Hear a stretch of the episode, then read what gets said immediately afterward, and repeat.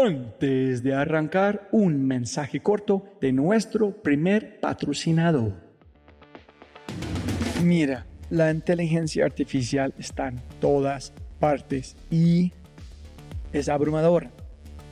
Con tantas promesas y tantas opciones es difícil escuchar la señal entre tanto ruido. Eso es exactamente por lo que estoy tan orgulloso de celebrar y compartir con ustedes Adapta. Adapta.ai. Escucha lo fácil y poderoso que es usar Adapta. Ve a adapta.ai. Crea una cuenta ingresa la información de tu sitio web, espera unos segundos mientras la inteligencia artificial de Dapta hace su magia y chum, chum, chum, tienes contenido hecho a medida para tu empresa o startup. ¿Y qué es mejor? La inteligencia artificial de Dapta sigue produciendo contenido más inteligente mientras más lo usas. Y mejor que eso, esto es solo la punta de un enorme iceberg de lo que Dapta puede hacer. Dapta es fácilmente una de mis herramientas favoritas. Es alucinante. Y solo para los oyentes de este podcast tengo un código especial que les dará el 50% de descuento durante los primeros tres meses usando Dapta. Pruébala ahora en www.dap ta.ai, data.ai. O haz clic en el link en la descripción de este podcast y aplica mi código podcast y crece tu productividad exponencialmente.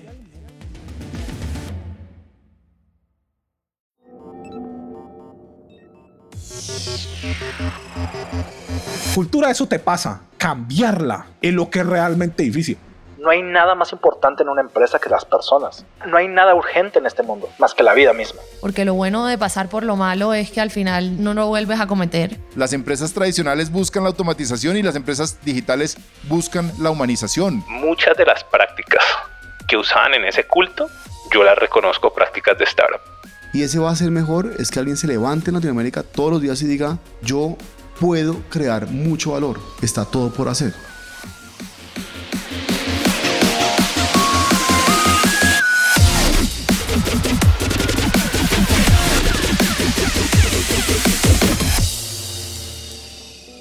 Hola, hola, hola, soy tu host, Robbie J. Fry, y este es otro episodio de una serie especial de The Fry Show con Makers Fellowship. Es una celebración del mundo startup por dos lados. En un lado, tenemos un invitado o invitada que está en el camino, y por el otro lado, son los Makers, una futura generación de líderes y emprendedores. Los Makers están creando una comunidad inigualable en LATAM y liderados por el gran, gran Andrés Bilbao. Los makers están reformando el ecosistema de startups desde su juventud. Son conversaciones reales y como siempre sin filtros. Los makers no aceptan la vida tal como es, la abrazan, la cambian, la mejoran y sin duda van a dejar su huella en ella. No doubt they are going to leave a dent in the universe. Esta es tu ventana hacia el futuro en donde podemos navegar los mindsets, filosofías e historias y aprender juntos en esa gran aventura. En las palabras de Larry King, me recuerdo a mí mismo todas las mañanas. Nada de lo que diga este día me enseñará nada. Entonces, si voy a aprender, debo hacerlo escuchando.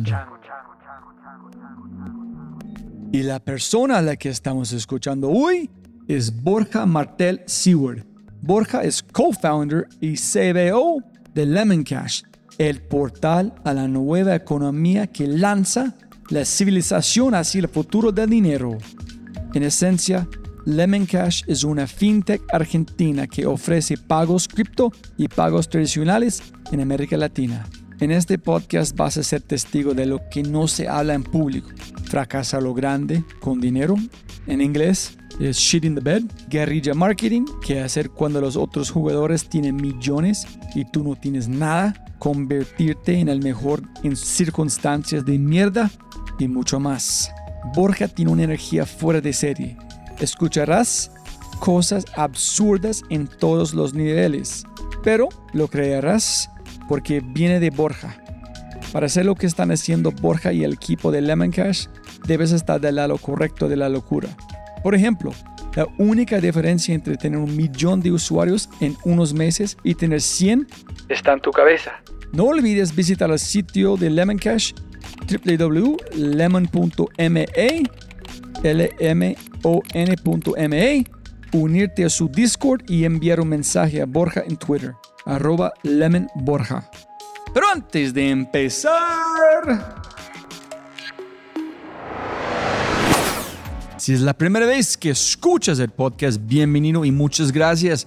No olvides, si quieres acceder a estos podcasts en vivo, cuando los tenemos alrededor de dos o tres al mes, acceso a Quinto y más, puedes tenerlo todo y más si te conviertes en miembro en www.thefryshow.com. Y lo más importante, por favor, por favor, comparte el episodio y deja una reseña en Spotify o tu player favorito. Muchas gracias.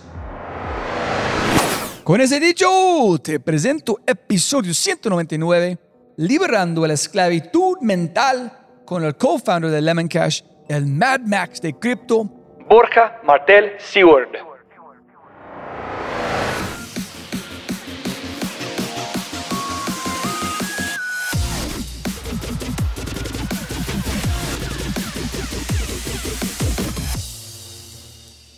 Chicos, todos los makers, Borja, más de todo, siempre gana más plátano, más tiempo.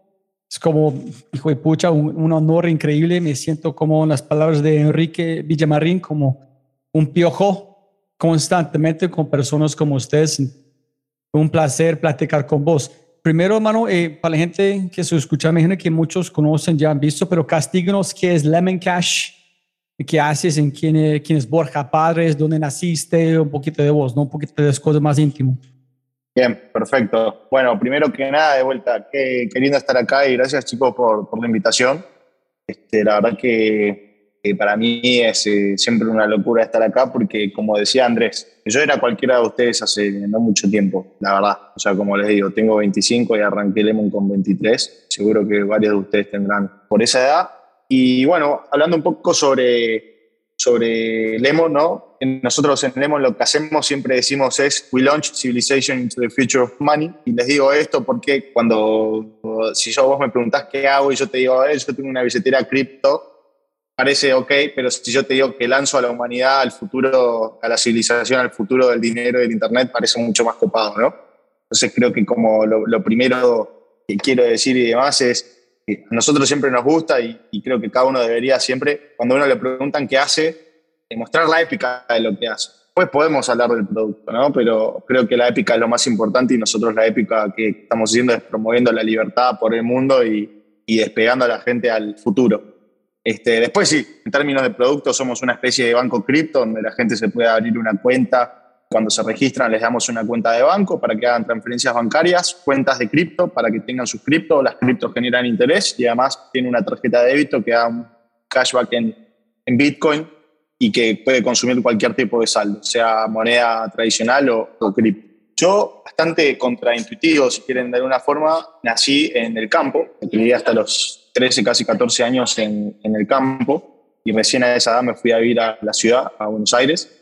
Digo contraintuitivo porque quién diría que un tipo que vivió, o sea, todavía viví más de la mitad de mi vida, cuando cumpla 26 va a ser la mitad, pero por ahora viví más de la mitad de mi vida en, en el campo, ¿no? Y hago cripto que quizás probablemente no tenga nada que ver.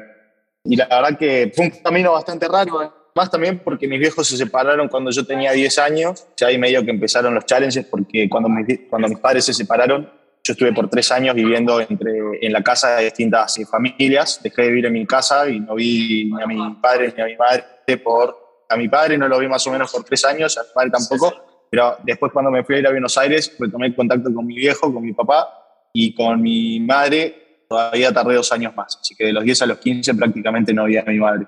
La veía un par de veces por año. Y yo en Bitcoin ahí lo empiezo a relacionar con Lemon. Me meto en Bitcoin en 2011. Yo tenía 14 uno de mis mejores amigos me mostró Bitcoin. En su momento se podía minar con placa gráfica, y nosotros jugábamos a la computadora. Y un día viene a mi casa y me dice, che, mira esto. Se baja un programa para minar Bitcoin, yo no entendía qué era, pone play como si fuese un disco de música y automáticamente se empezó a bajar toda la blockchain, que en ese momento empezaba 20, 30 gigas, era mucho, y empecé a minar. Más o menos podía minar con mi computadora, yo tenía una GTS 250, me acuerdo perfecto, una GeForce eh, GTS 250, minaba un Bitcoin por mes, más o menos. Y así estuve hasta los 15, 16, después me olvidé, iba jugando jueguitos, reseteaba los discos duros, tengo todos los discos duros en mi casa, perdí muchos Bitcoin, otros los recuperé. Hasta que terminé el colegio, cuando terminé el colegio me fui de año sabático, fui a trabajar a, a Ibiza un año, nada que ver, porque no quería vivir más en Argentina. Estuve ahí trabajando de, creo que ahí fue uno de los primeros momentos de, superación, porque ahí me, me, pusieron a trabajar de runner, o sea, básicamente llevaba todas las cosas de la cocina a las mesas y yo quería trabajar de barman. Quería trabajar de barman, estaba empatado que quería trabajar de barman y prácticamente que le comía el cerebro a mi jefe todos los días para que me deje ir a trabajar de barman. Me decían que no porque no sabía, así que agarré y hice algo que creo que todo el mundo inteligente debería hacer. Me puse a aprender del mejor.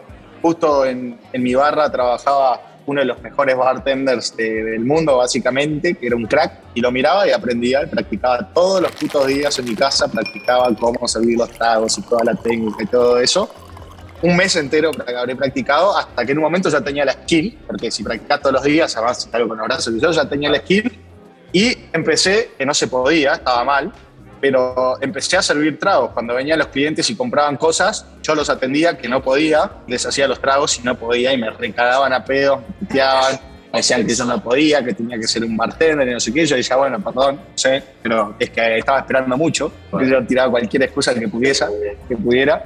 Hasta que en un momento llega un día el director de las barras y dice, che, ¿sabes qué? Mañana venía a buscar la remera naranja, los bartenders tenían remera naranja, venía a buscar la remera naranja porque te vamos a mandar a la barra. Empecé a trabajar en la barra de servicio, que es la peor, porque lo único que te toca es hacer jarras gigantes, no sé, los tragos divertidos, hacer jarras, porque claro, los piden para las mesas, y producía como una máquina. Era probablemente el tender que, más servía por minuto.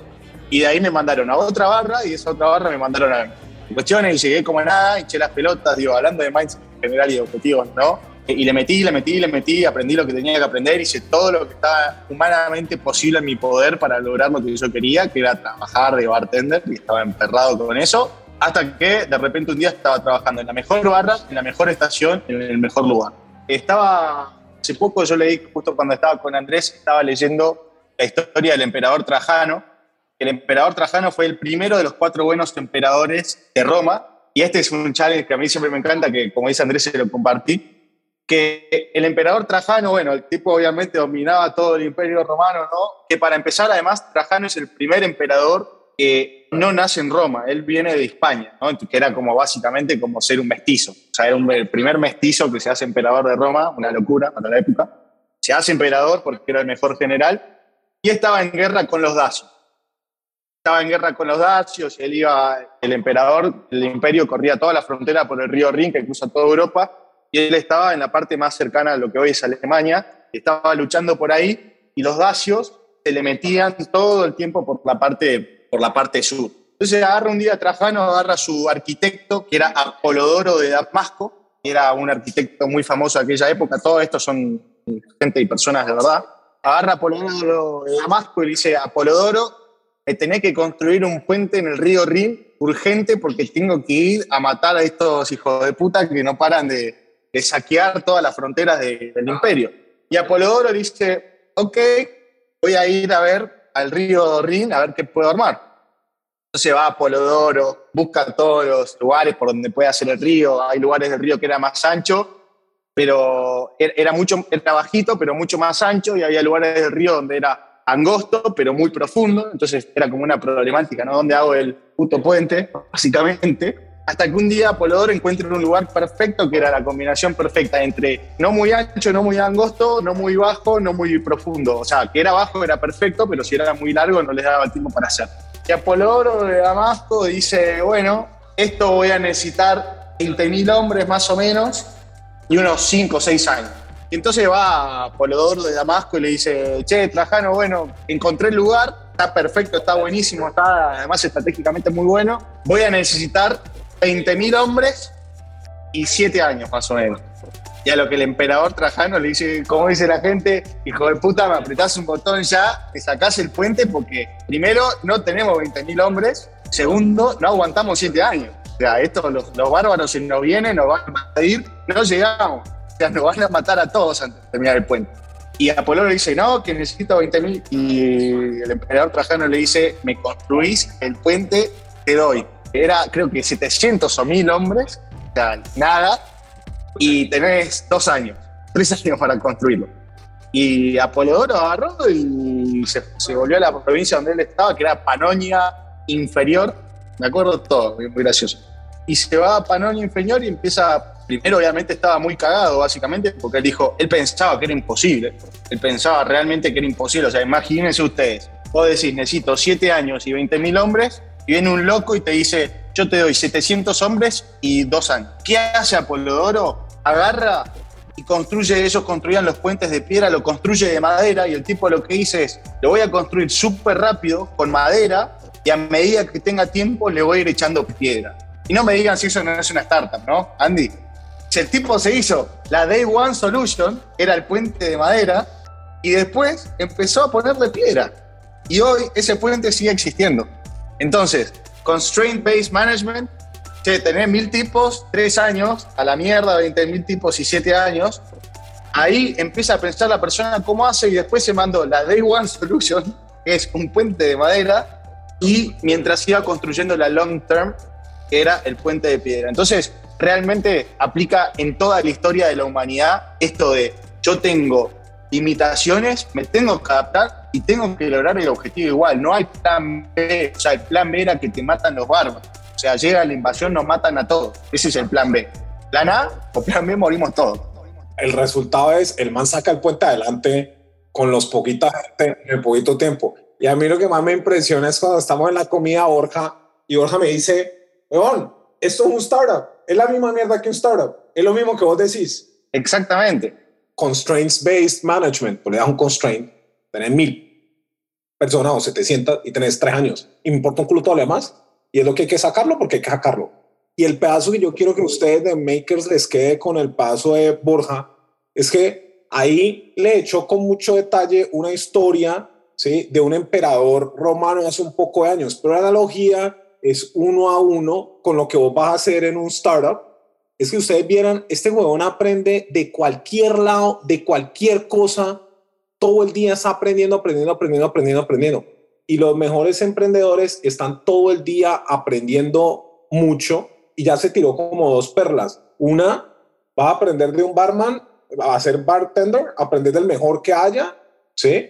Otra, estás leyendo un libro de emperador romano y aprendes. Entonces, este weón todo el día está aprendiendo. Y eso es lo que quería que lo vieran como muy, muy claro, como está absorbiendo todo el día y como hay toda esa analogía, incluso en vainas que son diferentes seemingly, ¿no? ¿Quién define? Es como ese problema de si tú eres un líder, alguien de abajo siempre dice, no, dame recursos, en el CEO responde, no, hazlo con menos. No, no, pero eso es que es precisamente el punto, es precisamente el punto. Ustedes, makers o founders, o todos los que van a ser founders, constraints-based management o management por vía de restricciones es algo que ustedes tienen, pero los otros no. Ustedes cuando montan su compañía pueden pedir lo que se les dé la puta gana y ustedes no tienen que saber cómo van a resolver. El emperador este no tiene ni puta idea cómo iban a resolver y probablemente se murió sin saberlo. ¿Sí me entendés? Lo mismo pasa en cualquier uno de estos. Entonces, cuando vos decís quién pone el constraint, el que manda. Y entre más manda, más fácil es poner el constraint. Entonces, cuando ustedes sean los founders, ¿sí? Es como, amigo, amiga, hay que dar esta mierda en la mitad del tiempo con un cuarto de presupuesto. ¿Por qué? Porque no hay otra. Constraint. ¿Sí me entiendes? Y a veces uno puede caer a la mano, pero es una herramienta que usted no deberían soltar nunca. Usted no tienen que razonar. Dan el constraint y ya está, güey. Pero esta idea con este mindset es arrancar con la madera en tu mente. No, ves que es diferente. Cuando vos mandas, el problema de la madera es de otro. Ustedes aquí están recibiendo founder training. Ustedes los van a poner a ver el puente. Pero algún día ustedes son los que hacen la estrategia de guerra. Cuando ustedes hacen la estrategia de guerra, nunca le olvide que hay un constraint. Y ustedes lo ponen. Y la gente lo en marcha o no lo en marcha. Y si tiene un poco de gente que dice, no, eso no se puede, no se puede, no le sirve. Hay gente, la que gente que le sirve es como el arquitecto ese que, bueno, ¿cómo putas hacemos? Pero no es no, es how. Y sin eso, traducirlo a Lemon, nunca hubieran puesto un millón de tarjetas en el tiempo que lo pusieron, ¿sí? Nunca hubieran dominado en Argentina, nunca hubieran hecho ni mierda porque en el papel nada de lo que hicieron se puede. Totalmente. Nosotros, para que se den una idea, cómo llegamos a la millón de usuarios, fue, tenemos que llegar a la millón de usuarios porque tenemos que llegar a la millón de usuarios porque no hay otra. Y esto fue, en noviembre nosotros decidimos que teníamos que llegar al millón de usuarios, teníamos 100.000 clientes. En abril teníamos un millón. O sea, vos le decís a cualquier persona, en noviembre, o sea, incluso nosotros a los inversores le decíamos que en abril íbamos a tener un millón de usuarios y nos decían, good luck, buena suerte, estamos con un 300.000. Entonces, eh, realmente eh, la gente después piensa cosas. Yo me acuerdo de tener al equipo de marketing de Growth que no sabían cómo mierda iban a llegar, estaban todos, pero trabajando 25 horas por día, inventando todas las y anotando todas las ideas, no importa si una era parecía buena, parecía mala, anotando todo para ver cómo iban a hacer para llegar. O sea, la gente realmente matándose para ver cómo carajo iban a hacer para llegar. Llegaron 19 días tarde. Nosotros dijimos para el primero de abril, el 19 de abril teníamos el millón. 19 días tarde. Este, lo cual está, está muy bien. Y Borja, ¿cuál es la motivación en, para ustedes? ¿Es más ser agresivo, que queremos ser los mejores? ¿En la recursividad sale de esta necesidad de ser los mejores? ¿O la recursividad es la principal en el pensar cómo lograr que necesitas, cómo lo tienes? Es que maneja todo. ¿Viene de cómo ser los mejores o viene que cómo podemos lograr eso con lo que tenemos? Bien, yo creo que las dos en realidad. O sea, yo creo que es un juego inteligente de querer ser el mejor y saber los recursos con los que contás. Doy el ejemplo. Nosotros cuando arrancamos Lemon, mientras nosotros estábamos cerrando los primeros 100 mil dólares, Wallah estaba anunciando su serie de 300 millones. Entonces, ¿cómo carajo, para que se den una idea, hoy Lemon tiene tres veces más descargas. Durante este año tuvimos en promedio tres veces más descargas mensuales que Wallah. Entonces, Vos pensás, ¿cómo carajo hago para hacer que esto no muera? O sea, básicamente la tasa de fracaso es 99,9%. ¿Cómo hago para entrar al 0,1% si no tengo ningún indicador, ningún fundamental que diga que a mí me va a ir bien? O sea, de vuelta, imagínate, cerrás 100 mil dólares y en toda una vertical de tu negocio tu principal competidor está cerrando 300 millones. O sea, es imposible, parece imposible, parece imposible. Por otro lado, hablando de cripto, tenés a Bitso cerrando 200 millones de dólares. Tenés a Ripio cerrando 100 millones de dólares. O sea, realmente es imposible. O sea, yo te digo, che, yo tengo 100 mil. Este, por un lado, tengo este con 500 millones y por otro lado, tengo este con 300 millones. Es, es, es imposible. Es realmente imposible. Pero allí es. Allí es. ¿Cómo lo hiciste? ¿Por qué usted tiene más? ¿Por qué este es más popular? Entonces ustedes están pensando comparar, ustedes me importa un culo de ellos porque somos los mejores, ellos hacen algo distinto, en ellos pueden ser sí. dos billones, no me importa porque el Lemon Cash es distinto en el mundo, merece nosotros. Totalmente, me importa un culo porque losers focus on winners y winners focus on winning. Me importa un culo el resto, nosotros lo único que sabíamos era que teníamos 100 mil dólares para crecer más que todo el resto. ¿Y qué fue lo que pasó? Que lo único que probamos en nuestra puta vida fue campañas virales. Porque nunca tuvimos más plata que el resto y por mucho tiempo no la vamos a tener. O sea, ahora con este bear market, olvidé hasta, hasta que no esté de vuelta el bull market, no vamos a tener más plata que competidores de esa talla. Entonces, nosotros siempre tuvimos que pensar con ese constraint. Tenemos que crecer más rápido y más y tenemos mucho menos recursos. Eso por un lado, estrategia. Después, en términos de qué hacemos, 100%, me importa un culo el resto. Yo me voy a enfocar en ganar. Y los perdedores se van a enfocar en mí y yo me voy a enfocar en ganar. Eso es lo que nos permitió que, por ejemplo, hoy tengamos empresas como Bitso, por ejemplo, que es una empresa muy grande que nosotros queremos mucho, porque los founders son amigos y demás, pero que en la práctica ellos copian muchas cosas que hacemos nosotros. Entonces, ¿qué pasó? O sea, de, repente sos una compañía 3 billion y, y, estás mirando constantemente que hace una compañía mini, o que era mini y que ahora es una amenaza muy latente.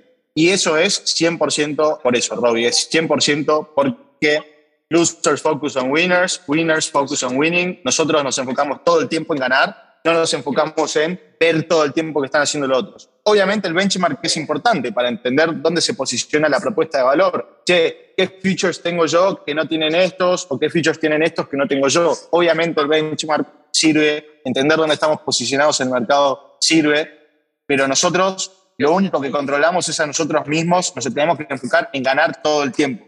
No si el otro está ganando más o perdiendo más es full focus en el objetivo. Y mira, ya es como para matar esta pregunta, Borja, gracias. Es, y Andrés, si quiere meter algo aquí, es ¿cuál es la razón que su producto es mejor? ¿Qué crees? ¿Es la forma que ustedes empezaste a contar la historia que cambió todo? ¿Es como ustedes creyeron en la cuenta? ¿Es los valores que ustedes tienen que la gente identificaron más con sus valores? ¿Cuándo fue este chispa? La gente dice, Lemon C porque ABC. ¿Qué dieron sus usuarios? ¿Cuáles son sus valores en cómo lo hiciste? Son, son varias cosas. Primero, para empezar, hacer lo que nadie se anima a hacer. O sea, take risk. Esto les cuento una anécdota personal. Yo en el 2018 estaba, fui seleccionado como emprendedor argentino para la, la delegación del G20 que se hizo en Argentina y estábamos en la comida y de repente estaba hablando con un viejito así petizo, estábamos así hablando, no sé qué, él me pregunta qué hago, yo le conté, yo le pregunto qué hace y me dice, soy el presidente del Banco Central de Japón. Entonces yo agarro es mi momento, le digo, mira, tengo 21 años, dame un consejo, o sea, voy a, a vos te voy a ver una vez en toda mi vida, ¿qué consejo me puedes dar? Que yo me lo quedo, obviamente, presidente del Banco Central de Japón, país de la puta madre, me lo quedo. Y el tipo me dice, take risk. Entonces, lo primero de todo, take risk. Si no estamos dispuestos a tomar el riesgo que tenemos que tomar para hacer lo que nadie se anima a hacer, las chances de éxito bajan muchísimo. O sea, Lemon hoy es la punta de lanza de la industria porque nosotros lanzamos todas las cosas que nadie se anima a lanzar. Todo lo que nadie se anima a lanzar, nosotros lo lanzamos. Por eso siempre pegamos las primeras piñas. Eso es número uno. Después, número dos, nosotros tenemos una filosofía porque entendemos que es el futuro basada 100% en comunidad.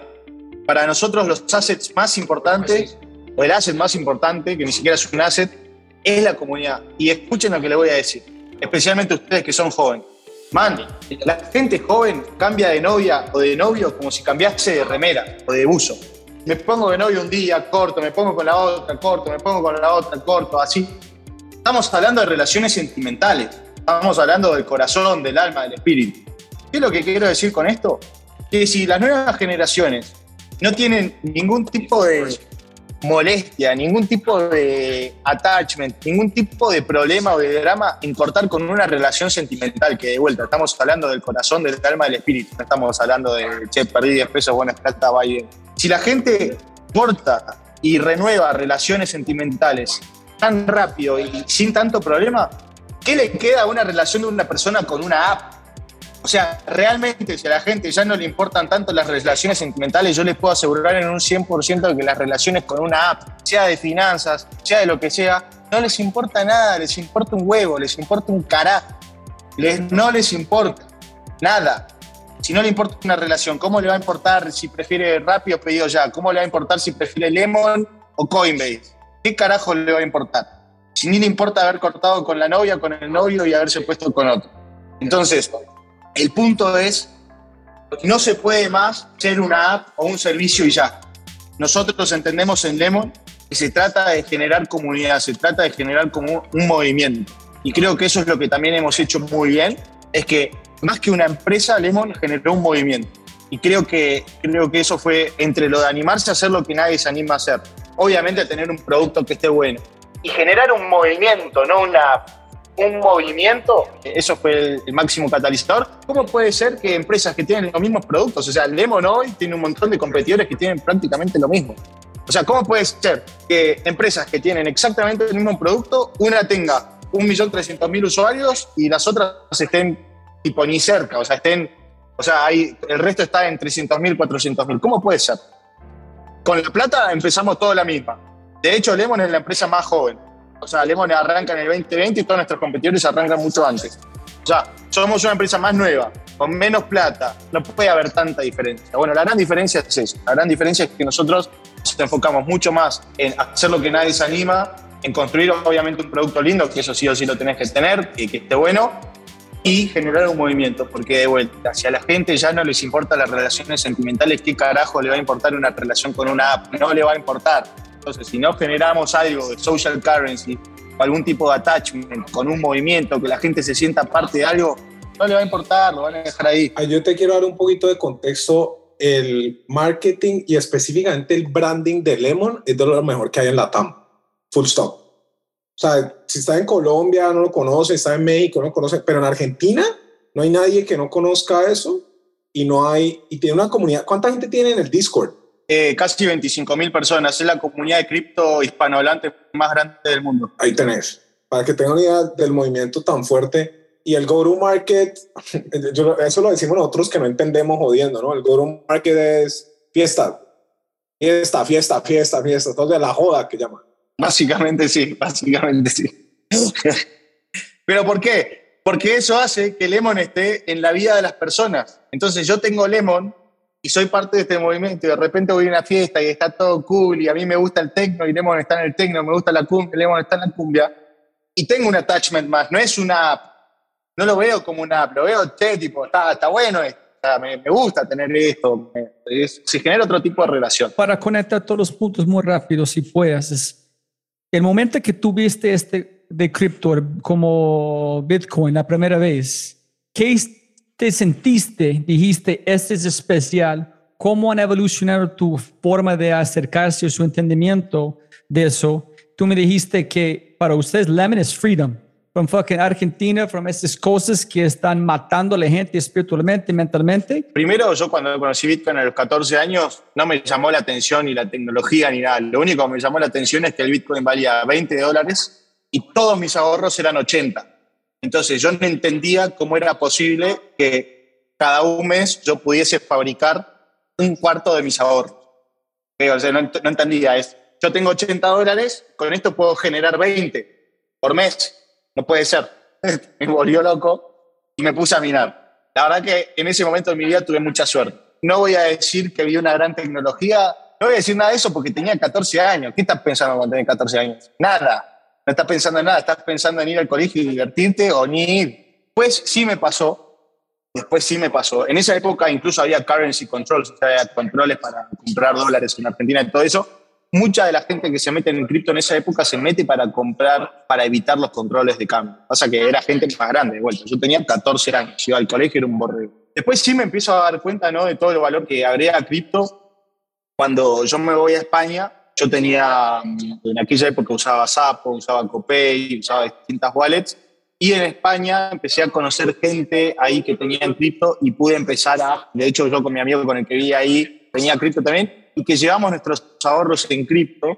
Y ahí empecé a decir, che, con esto puedo llevar plata a todo el mundo. Y me acuerdo que antes estaba el cap este de los 10 mil dólares en efectivo que uno puede llevar en el avión. Y que yo los tení, tuviese en ese momento, ¿no? O sea, no tenía de vuelta, no tenía prácticamente nada. Pero siempre me llamó la atención y cuando fui a Europa con la plata en, mi wallet, me chocó que dije, ¿cómo esta gente se va? Es imposible que esta gente se entere de que, poner que yo tuviese un millón. Esta gente nunca se va a enterar. Entonces dije, lo primero que se me ocurrió fue, lo relacioné con lo que pasaba en Argentina y después dije, che, yo estoy yendo a Europa, estoy llevando abajo de 10 mil dólares, pero nunca nadie se enteró de lo que yo tenía.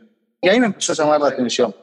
Eso ya es como la primera libertad, ¿no? O sea, ¿no? de repente empezás a tener libertad de, dije, che, yo- entonces yo técnicamente puedo llevar lo que quiera por todo el mundo que nadie, nadie se va a enterar nunca. Y después, bueno, obviamente a medida que fui creciendo, yo te diría más ahí en el 2016, 2017, a entender realmente la libertad que, que ofrecía cripto. En ese momento todavía no estaba de vuelta al cepo en la Argentina, pero me empecé a dar cuenta de cómo impactaba todo esto. En esa época eh, Bitcoin se empieza a hacer muy famoso en Venezuela, se arma el petro, y empecé a ver que realmente tenía un impacto en la libertad de las personas. O sea, al fin del día, en poder tener una moneda de que es de las personas y que las personas la pueden transferir a donde quieran. Y más importante que todo, era una de las principales formas vía la cual la gente en Argentina mandaba plata a Venezuela.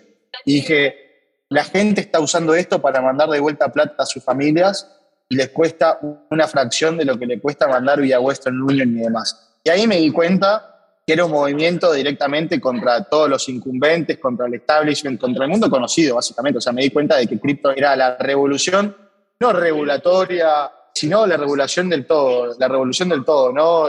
Cómo se mueve la plata en el mundo, de quiénes muerden. O sea, realmente empresas como, por ejemplo, Western Union, que pueden manipular el inflow o el outflow de dinero en un país en base a las comisiones que cobren. Es una locura. Realmente me pareció muy loco cómo irrumpía todo eso y automáticamente me metí a trabajar en cripto. De hecho, en 2017 yo vuelvo a Argentina y durante una semana entera, no estoy mintiendo, o sea, esto es historia verdadera, soñé una semana entera con, con Bitcoin específicamente, hasta que, no sé, el cuarto o quinto día, ya no me acuerdo, dije, che, pará, esto no es normal, o sea, estoy hace tres, cuatro días vengo soñando con Bitcoin, voy a ver dónde están mis Bitcoin, que tenía todos los discos duros, todo eso, lo fuerte, porque lo otro me había gastado en viajes, qué sé yo, y me tengo que meter a trabajar en esto. De hecho, ahí fui a un meetup, justo me meto a buscar si había un meetup, había uno, fui y me reconecté con la industria y, y volví a trabajar ahí. Cuando yo platiqué con Daniel Fogel, con ni puche de qué está pasando, en él empezó a platicar sobre cripto, yo vi a alguien hablando de una filosofía, como una forma de ver el mundo. En la, la parte económica fue secundaria, solamente fue, y escuchando voces como, me imagino con tus ojos, cripto salvación es una forma de escapar en hacer, realizar su potencial, quitando una, unas como esposas. Entonces, ¿cómo es la forma que tú ves filosóficamente cripto en cómo conectas emocionalmente con qué, qué haces? Para empezar, yo soy muy liberal creo realmente en la libertad de las personas y no hay nada que me moleste más que cuando escucho a alguien que le dice a otra persona qué es lo que tiene que hacer sin ningún tipo de relación, o sea, no, en un ámbito de trabajo, sino fuera de un ámbito de trabajo. Che, vos tenés que hacer esto, vos tenés que hacer esto, vos podés hacer esto. El podés ya me mata. Y, y, realmente la motivación que yo tengo todos los días, cripto le permite a la gente ahorrar y gastar en lo que quiera. Y eso le permite Lemon. O sea, hoy la gente en Lemon puede ahorrar en cualquier moneda sea fiat o sea cripto, y usarla para ir. No solo eso, sino que además la visión que tenemos es que la gente puede usar realmente cualquier cosa. O sea, si yo quiero ahorrar en acciones de Tesla, ¿por qué no puedo ahorrar en acciones de Tesla? ¿Por qué no puedo poner toda mi plata en acciones de Tesla o en acciones de Rappi, por ejemplo, y ir al supermercado y pagar con la tarjeta y usar eso? ¿O por qué no puedo pagar si mi casa está tokenizada? ¿Por qué no puedo pagar con un, el 0,1% de mi casa? ¿Por qué no lo puedo hacer? ¿Por qué tiene que estar las acciones en una cuenta broker y que si quiero llevarlo de vuelta a mi banco, tengo que vender, vender las acciones, mandar la plata a mi banco. ¿Por qué? ¿Por qué? ¿O por qué un gobierno me tiene que decir a mí cuánto tengo que comprar una moneda o cuánto puedo? ¿Por qué? Entonces, todas esas preguntas de por qué hay alguien diciéndome cómo tengo que hacer las cosas o por qué puedo hacer las cosas de una forma y no de otra, todo eso es lo que a nosotros todos los días nos motiva a hacer Lemon y a promover la libertad. Nosotros siempre lo que decimos es, eh, Lemon es como William Wallace liberando a Escocia de los ingleses. Nosotros estamos liberando a la gente de los gobiernos, básicamente. Y eso lo hacemos porque al fin del día de vuelta, o sea, le permitimos a la gente ahorrar en lo que quiera y gastar en lo que quiera. ¿Querés ahorrar en la moneda de tu país? Ahorrar en la moneda de tu país. Buenísimo. ¿Querés ahorrar en cripto? Ahorrar en cripto. ¿Querés ahorrar en acciones? Ahorrar en acciones. A nadie le importa un carajo. Ese es el punto. A nadie le debería importar. La gente debería poder hacer lo que quisiese con su plata y a nadie le debería importar. ¿A mí qué me importa si vos ahorrás en pesos, bolívares, bitcoin, dólares o acciones de Apple? ¿Qué carajo me importa? Nada. Si vos estás contento, estás contento. ¿Qué sé yo?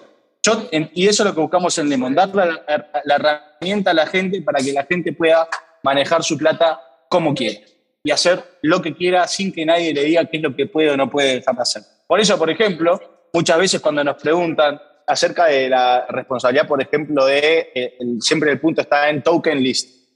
Che, ¿qué curaduría haces alrededor de los tokens? Y la verdad que la visión que yo tengo es, nosotros no deberíamos hacer ninguna curaduría. ¿Por qué? Porque en DeFi no existe. Yo si me meto en MetaMask puedo comprar cualquier token que a mí se me ocurra. Entonces, ¿quién soy yo para decir, pongo esto, pero esto no? O sea, nosotros, el mundo que vemos es, yo en, en Lemon puedo hacer cualquier cosa, puedo comprar cualquier cosa. Entonces, nosotros podemos hacer un trabajo muy fuerte en educación, ¿no? Eso es lo más importante y por eso me encanta leer, porque el conocimiento es poder. Pero después, la libertad de la acción tiene que ser nuestra. Entonces, nuestra misión es, creo que aplica, podría aplicar para cualquier empresa. Yo creo que, o al menos en Lemon, es, nuestra misión es promover la libertad y dando todas las herramientas para que la gente use la libertad de la mejor forma, porque la libertad tiene un precio, tiene un precio. La libertad es muy difícil tiene un precio y un costo muy alto. Entonces, lo mejor que podemos hacer nosotros es dar todas las herramientas para que la gente tenga justamente las mejores herramientas, valga la redundancia, para ejercer esa libertad. Ese es como eh, uno de los main drivers, si no el main. Un mensaje rápido de quinto y de regreso al programa. Cualquier empresa frente a un cambio, ya sea innovación, transformación digital, experiencia del cliente, agilismo u otro, 85% de las personas dicen no se puede. Eso no se puede. Yo no puedo.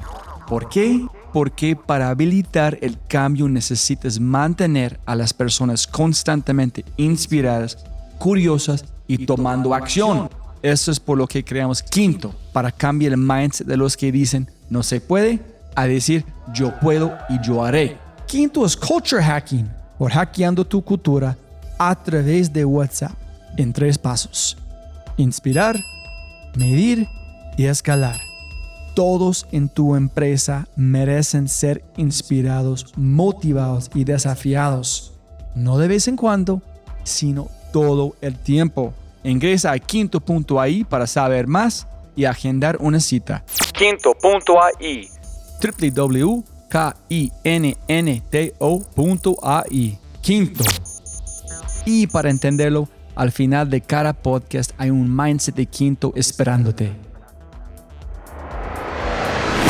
No, brutal. Toda la gente en Lemon se sienten igual con este esfuerzo que tú estás transmitiendo en ese momento que, pues, pucha, si no lo hacemos, si no tenemos millones de personas, hay gente que son esclavos y tenemos que liberarlos. ¿Ustedes piensan todos igual o cada uno tiene su propósito que es no, totalmente, totalmente. y, la, y mi última pregunta aquí, Borja, antes de poner las manos, es, es de mindset. Yo creo que Andrés es un super fan de mindset de Carol Dweck.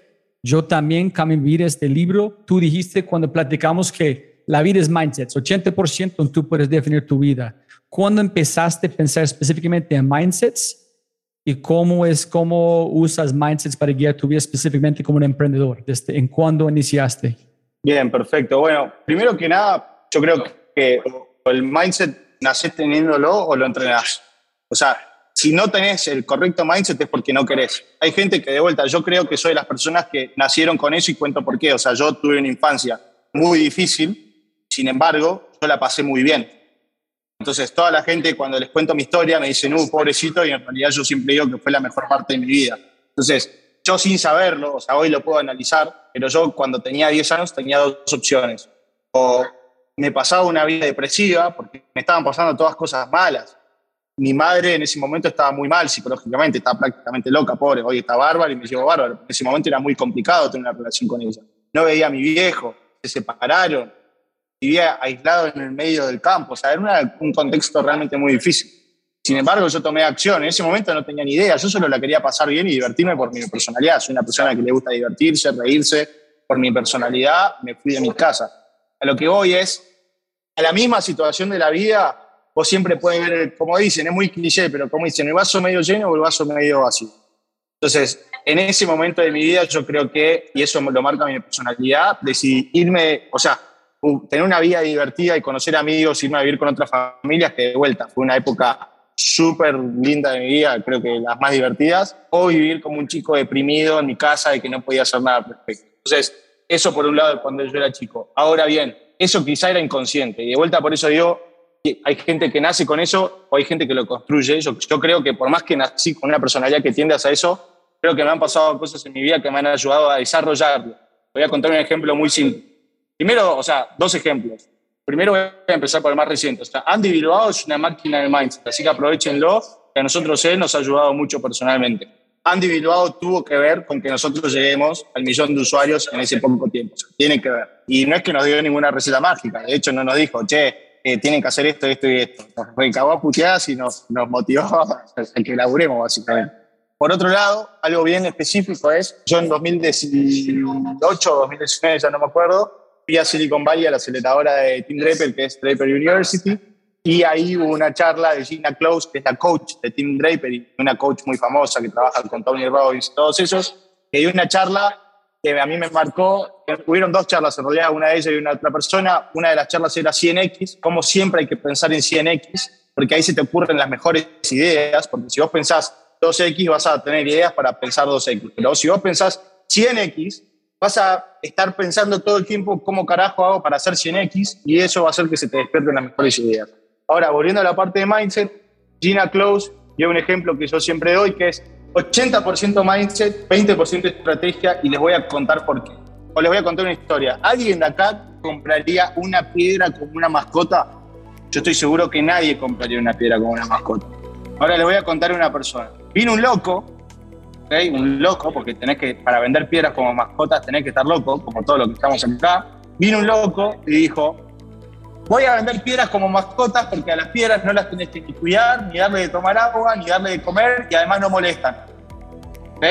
Y todos esos son los motivos por los cuales hay que comprar piedras como mascotas. ¿Saben qué pasó? En el 1970, que el dólar valía un montón, el tipo vendió como 10 millones de dólares en piedras como mascotas. Que hoy, 40 años, 50 años después, yo creo que hizo 10 millones de dólares en 1970, no sé cuánto será, pero serán 50, 60 millones de dólares. O sea, el tipo vendió a valor de hoy 50, 60 millones de dólares de piedras como mascotas. ¿Qué de estrategia hay ahí? Nada. ¿Qué estrategia podés hacer para vender una piedra como mascota? Ninguna. Si es una piedra, ¿quién puede comprar una piedra como mascota? El tipo tenía, la historia de este tipo tenía un mindset arrollador, donde el tipo estaba ultra convencido de que podía convencer a la gente de comprar piedras como mascotas. Ahí no hay ninguna estrategia. No hay estrategia que valga en el planeta, en el universo, para que yo te explique racionalmente que tenés que comprar una piedra como mascota. Sin embargo, alguien hizo 60 millones de dólares de revenue vendiendo piedras como mascotas. Entonces, el gran punto es, nosotros podemos hacer lo que ponemos a nuestra mente a visualizar para hacer. O sea, la única forma de lograr algo es estar convencido de, que, de que podemos lograrlo. O sea, en el momento en el que vos estás realmente convencido de que podés lograr el objetivo que te estás proponiendo, estás recontra manija, o sea, que tenés muchísimas ganas, que estás en tu alma, vos deseas con todo tu alma lograr ese objetivo, ya lo lograste. Simplemente que no pasó el tiempo necesario. O sea, Lemon ya es la empresa cripto más grande de la TAM. Lo único es que todavía estoy trabado en el 29 de junio.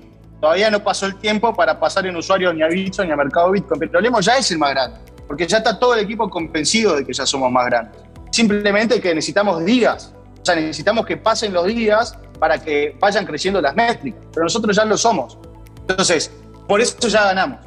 Si vos tenés ese mindset, ¿y por qué Lemon tiene un millón de usuarios? Porque cuando nosotros nacimos, que teníamos 100 mil dólares y nuestro competidor por un lado tenía 300 millones y el otro por el otro lado tenía 200 millones, nosotros ya sabíamos que ya teníamos un millón de usuarios, nada más que todavía recién empezábamos. Entonces, claro, ¿cómo voy a tener un millón si recién empiezo? Pero yo ya sé adentro que ya los tengo. Por eso, nunca nadie de esta call hable ni en sus equipos y mucho menos a cuando estén pitchando inversores que van a tratar de hacer algo. Yo cuando escucho un pitch y una persona dice, no, because we will try to do this, o we want to do this, fucking bullshit, man. Star Wars lo dice, Master Yoda, do or do not, there is no try. ¿O lo haces o no lo haces? No tratás. Ya está, punto final de la historia, no hay nada más que agregar. El mindset lo es todo porque, de vuelta, hay tres secretos para el éxito. Son estos tres. Eh, tengo un deseo profundo que atraviesa mi alma y mi espíritu por lograr algo.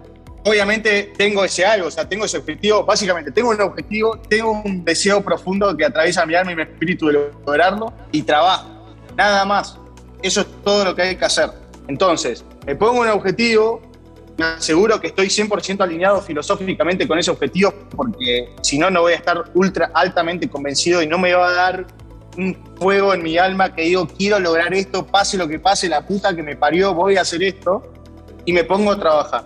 Si ustedes están así y están convencidos de que ya lo, o sea, tienen que estar convencidos de eso y tienen que estar convencidos de que ya lo lograron, y después es una, es una cuestión de que pasen los días. ¿Cómo les explico que nosotros al equipo de marketing le dijimos, tenemos que tener un millón de usuarios, pase lo que pase? Todos pensaron que era imposible y llegaron 19 días tarde. O sea, cumplieron, básicamente. Entonces eso no tiene explicación. Después las cosas pasan. No sé si respondí la pregunta. Aquí en ese momento, si tienes un micrófono, you drop it. Dice, there you go, motherfucker. There it is. That was la respuesta. Ay, te doy una síntesis. Hay un libro que yo me, que estaba en la sala de Simón cuando casi nos quebramos una vez que nos debimos haber quebrado y en vez de quebrar nos levantamos 100 millones a 400 de valuation, pero lo debíamos haber quebrado. Y me acuerdo que el libro, no me acuerdo si era en español o en inglés, pero decía algo como, todo es imposible hasta que se logra. Y nosotros, a mí me quedó mucho eso y eso lo hacíamos todo el día, todos los días. Y eso es lo que hacen estos manes todos los días. ¿Has leído Grit, Borja o Andrés? Grit. No, yo no es un libro increíble de una chica que se llama Angela Duckworth. Básicamente hizo un test con todos los chicos de West Point, de los mejores músicos en todo. En la diferencia que garantiza éxito encima de todo es perseverancia y pasión. Encima, talento ingresa en sale. Es la gente que nunca paran, que practica más que otras personas, que pueden ser muy brutos, pero después de practicar más y más y más y nunca, nunca paran, están más exitosos de cualquier persona con talento. Entonces, básicamente, que tú dijiste es... Totalmente, totalmente. Mini recomendación, hay un libro que habla mucho de esto que se llama Think and Grow Rich, te lo recomiendo. Yo estoy cada vez más convencido de que toda la gente es ganadora, nada más que es una cuestión de unleash the beast. Les voy a dar un ejemplo de esto que entre nosotros. Contratamos un maker en Brasil, no de, esto, pero que nosotros lo llamamos maker. El tipo era, era, y lo digo, era porque en un mes y medio cambió, era más tímido, más tranquilo, más no sé qué, más no sé cuánto, su primer trabajo. Ahora el tipo lo ves, recontra agresivo, pero el agresivo positivo, ¿no? Esto de querer crecer, lo ves ahí como dice, we're gonna fuck Nubank y no sé qué, o sea, ves, el tipo liberó a la bestia. Yo creo que obviamente lo mejor que podés hacer es buscar gente que ya tenga la bestia librada. Entonces, vos lo que, yo, de vuelta, yo estoy un poco loco, entonces puede take it or leave it, no sé, tómenlo con pinzas, pero yo creo que es una cuestión de buscar bestia. Y te das cuenta cómo es una persona.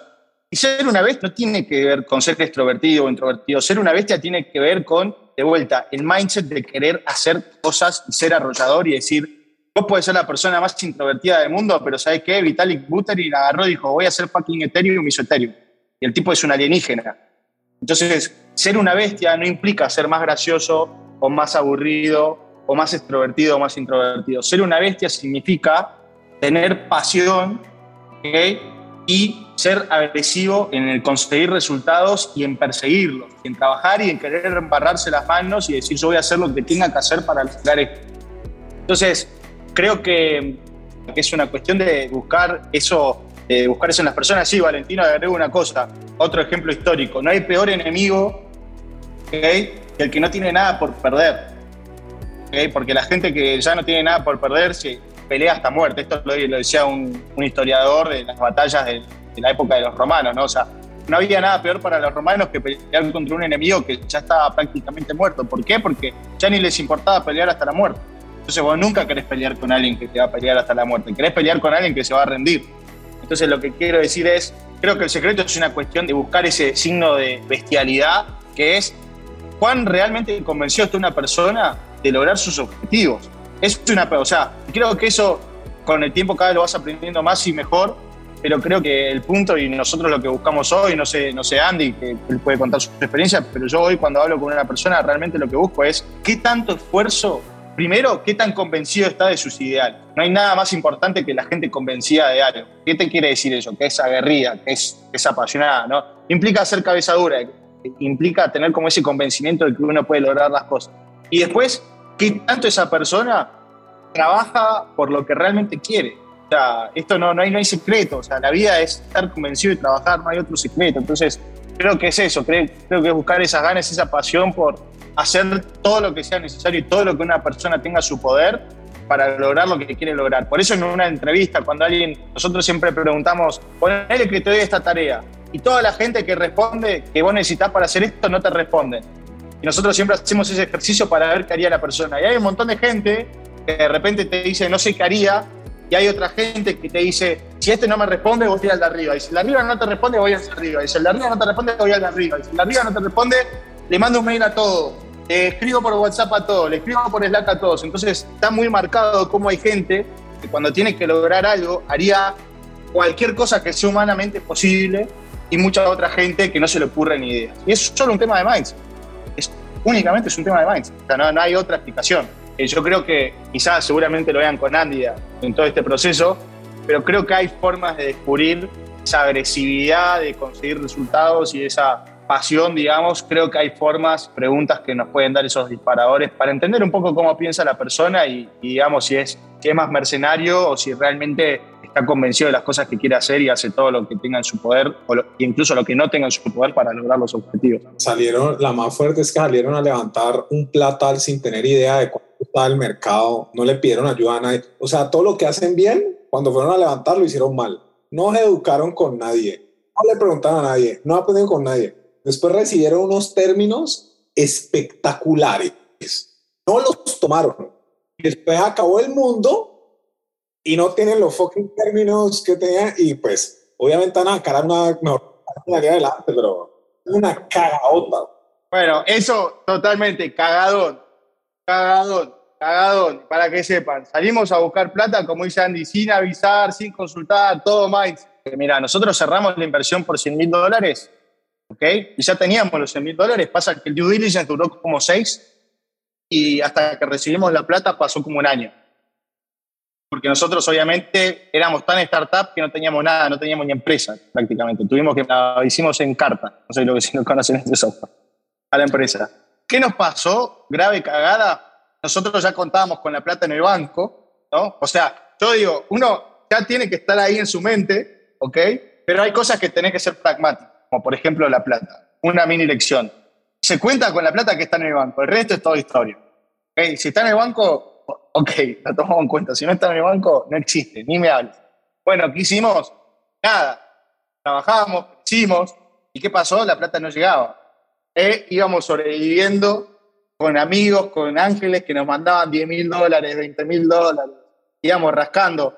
Durante el primer año de vida de Lemon, nunca hubo un mes que tengamos más de un mes de vida. Todos los meses, todos los meses sabíamos que a fin de mes alguien nos tenía que mandar plata porque no llegábamos. Todos los meses, durante un año. En este año todavía estás pensando que tenemos millones de usuarios. Sí. Nunca paraste de pensar que... Nada más que, a ver, teníamos un problema financiero. Había, yo ya tenía un millón de usuarios, pero nada más que tenía un tema de caja. Todavía no tenía la plata en la caja. Pero la gran lección, creo que la gran lección de ahí es, obviamente eso lo resolvimos con Mindset, porque era un tema de ser agresivo, crecer y hablar con gente y que nos ayuden y que esto y que lo otro, pero definitivamente creo que una gran lección, especialmente para todos los emprendedores, makers y gente que vaya a hacer cosas en el futuro, hay que saber y entender cuándo hay que ser pragmático con las cosas y saber con lo que podemos contar y lo que no podemos contar. Y sin duda la plata es una de esas. Entonces, nunca hablen de una mierda eh, hablando de plata si no está en el banco. ¿Está en el banco? Ok. Si no está en el banco, no existe. No existe Estamos hablando de cualquier cosa irreal. Y creo que hay que saber en la vida cuáles de esas cosas se asemejan más a la plata y cuáles de otras cosas se ganan con otras herramientas. Y creo que es encontrar ese pragmatismo. ¿no? Creo que eso es una gran lección que, que nos llevamos porque al fin del día lo resolvimos con mindset, es mucha presión. O sea, yo tenía 23 años y no sé ni cómo hacía, porque además de la plata de Lemon me encargo yo. Entonces, yo tenía 23 años y básicamente, por más que la presión es de todos, y básicamente íbamos mes a mes viendo de dónde sacábamos un cheque de 10 mil, 20 mil dólares para sobrevivir. Todo más. O sea, mindset, pero sin aprender. Sí, sí, totalmente. O sea, mindset mal aplicado, mindset mal aplicado. Aún así, con ese mindset arrollador, en vez de conseguir lo que nosotros queríamos, que era unicornio, conseguimos ahí nomás, ahí nomás, algo prácticamente injustificable, injustificable, pero con mindset arrollador, bueno, no llegamos al B, llegamos un poquito menos. Aún así, tuvimos los huevos de pushear a que ese mismo inversor nos dé su unicornio. ¿Qué pasó? Explotó el mundo y se cayó todo. No, pero espérate, se cayó todo después de que usted le dijeron que no al inversionista. Sí. No es como que cayó esa semana, cayó como a los dos meses. Hay un dicho muy, muy importante que es, esto es una de las razones por las que yo monté Makers y es una de las razones por las que mando esos fundraising advice, ¿sí? Con una hora de conversación de estos maricas, con cualquier persona que tenga bastante cancha en fundraising, se han ahorrado eso. Una hora. ¿Sí me entiendes? De, alguien que tenga credibilidad. Entonces, que cuando van a negociar esas vainas, cuando van a negociar sus rondas, cuando van a hacer eso, tienen que acordarse una cosa. Si ustedes están haciendo un startup que bien que mal sobrevive en el tiempo, ustedes van a hacer cinco, exagerando 10 negociaciones de fundraising, no más. ¿sí? Y arrancando van a hacer dos, tres. Las tienen que hacer lo mejor posible y se tienen que educar como los dioses y diosas. Pero es que a mí cada vez que alguien va, sobre todo la Rapimafia y los de Stanford también, y los de McKinsey que unan la verga, Rap y Stanford, y van a wing it, y van a hacer el ridículo y después me preguntan por qué. Y es porque no me prepararon. ¿Sí me entendés? Y eso es muy difícil, uno no sabe lo que no sabe. Es por esa mierda, eso se tienen que educar. Y por eso es que yo soy medio paranoico cuando van a hacer fundraising y mi hermano también. Pero esa, esas lecciones están muy chimbas, ojalá te unas cagadas más de verdad. Bueno, yo creo que no ser ruthless en decisiones importantes, creo que es una cagada bastante grande que incluso seguimos pagando hoy. O sea, nosotros en muchos momentos tuvimos que haber tomado decisiones importantes, como por ejemplo alguien que quiera traer a alguien al equipo del que vos no estás convencido, lo que sea, y por querer ser condescendiente, decir, bueno, probemos lo que sea y que después no funcione, tener que ver gente que uno no estaba convencido cuando iba a entrar, que después entró y que después en algún momento la empresa se tuvo que echar porque no rendían. Entonces, creo que es una cagada bastante fuerte. ¿Saben por qué? Porque por ser ruthless no hablo de ser malo. Eh, Ser ruthless no significa ser malo, tratar mal a la gente. No tiene nada que ver una cosa con la otra. Yo a vos te puedo arruinar, te puedo decir las peores puteadas, las peores malas palabras, o sea, te puedo herir hablándote en un tono medio.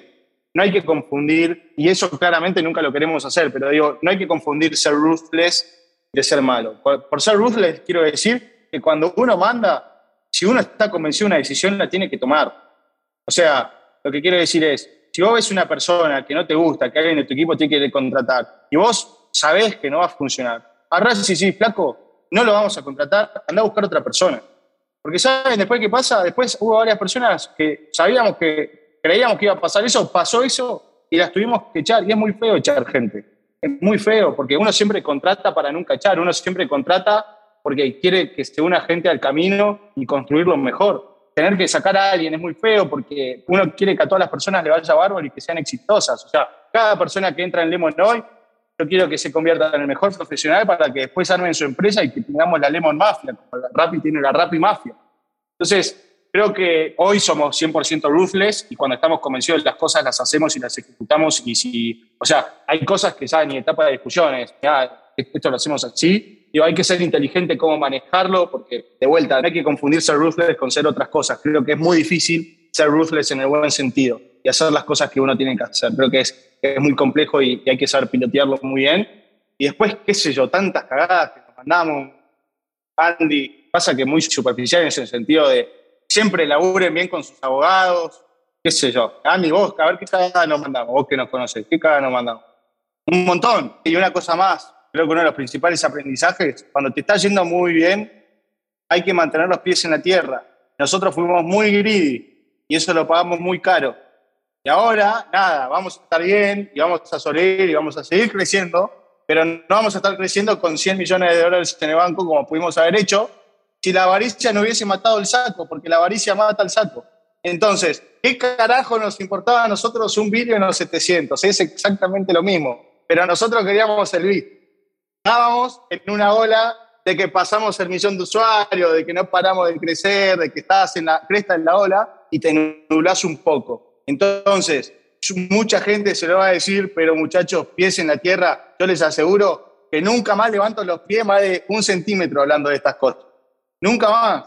O sea, es gran aprendizaje y es, hay que saber cuándo algo es y también ser empático. Nosotros fuimos poco empáticos. Ya 700, y hoy lo miro objetivamente, era caro. Y yo estaba puseando más arriba todavía. Ni siquiera si no era gris, si era empático, decía, si este tipo está pagando mal lo que quería pagar, realmente está convencido de la compañía, lo deberíamos haber agarrado. Entonces, parece un, muy cliché, pero pie sobre la tierra, la avaricia mata al saco.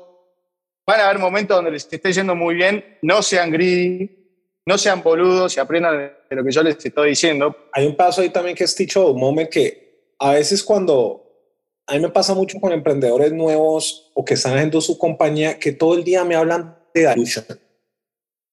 Y entonces, y yo no entiendo por qué puta me hablan de un first time entrepreneur que tiene 25 años que va, quiere levantar 3 millones en vez de 5 porque se diluye demasiado. Y es como care verga. Si levantas 5, tenés mayores chances y esta compañía es binaria, ¿sí? Y tu 5% de dilution o 10% de dilution, cuando la compañía es grandota, vos vas a tener 30 o 34 millones de dólares en el banco o 50 o 58. ¿Qué putas importa el dilution? ¿Sí Y entonces comienzan a... Y obviamente vos puedes optimizar algunas vainas de esas, pero es... A mí se me hace absurdo. Entonces ustedes tienen que acordarse que esta vuelta es como binaria. ¿Sí? A mí lo que más me molesta cuando me hablan del dilution. Totalmente, porque además, ¿qué mejor? ¿El 100% de uno o el 1% de un millón?